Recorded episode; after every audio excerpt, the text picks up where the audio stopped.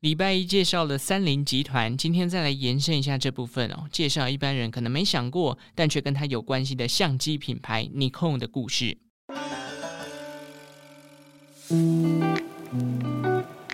西元一九一七年，当时三菱财阀的社长岩崎小弥太，他把集团的触角伸进了光学武器的领域。所谓的光学武器啊，包含像是望远镜、测距仪器、机枪的瞄准器等等。这个领域呢，是当时日本国内非常专注研发的技术。毕竟在此之前呢，日本相关的光学武器的设备或者说技术，都必须跟欧洲的列强，尤其是跟德国来进口。那日本政府觉得，哎，这样下去不是办法，我应该要自己来研发，所以他们就投入了大量的这个人力成本啊、经费啊，到光学武器的领域。那尼控的前身呢，是由东京计器的光学部门，以及盐城玻璃工程的反射镜部门，还有藤井镜头工厂合并成立的。起初的名称叫做日本光学工业株式会社。最早期的尼控是带了一点日本政府的官方色彩啦。到了一九二零年代期间，这个日本光学工业株式会社不仅打造了日本国内的第一座显微镜，还找来了德国的工程师协助开发技术。那技术学到了也有所突破，后来呢就产生出了不同型号的镜头，能够运用在不同的武器还有不同的场景上面。进入一九三零年代，旗下的镜头品牌 Nikkor 获得了专利，并且注册成了商标。一系列的望远镜头啊，包含像是狙击枪用的狙击镜等等，更成为了日本陆军的标配。到了一九四一年，二战此时呢正在如火如荼的进行当中。当中的这个日本海军的大和号战舰上，也配备了由日本光学工业株式会社打造的测距仪。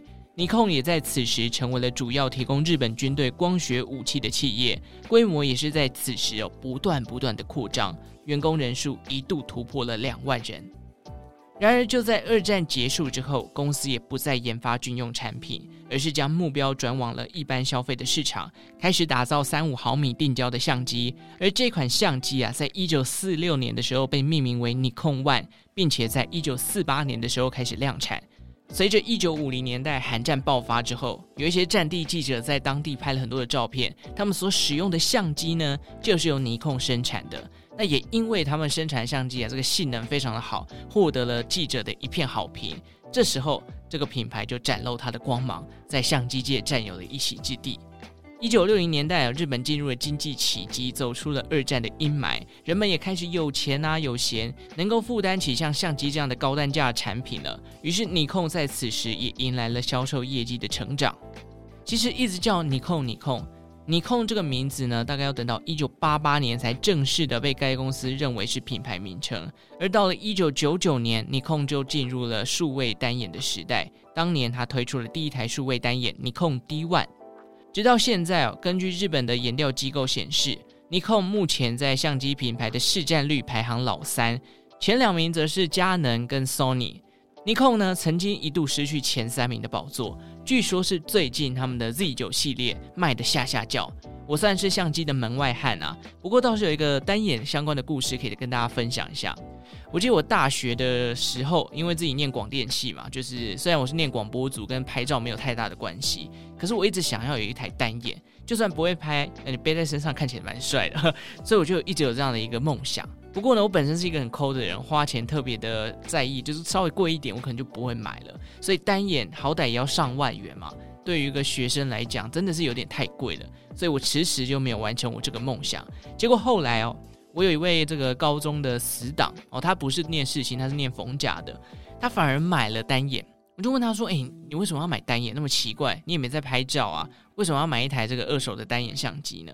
那他就告诉我说。哦，他买这个单眼当然不是要学拍照这么简单，他的重点是要来把妹的哦。所以呢，他当初入手的这台单眼相机呢，就是尼康的 D 五一零零，算是非常基本款、非常新手入门的一款啦。然而过没多久啊，这个相机他还买没多久，他就给我就真的交到女朋友。那么那台相机呢，由于我很想练习拍照嘛，然后加上我觉得真的背单眼就是气质就提升了，我就跟他借来用。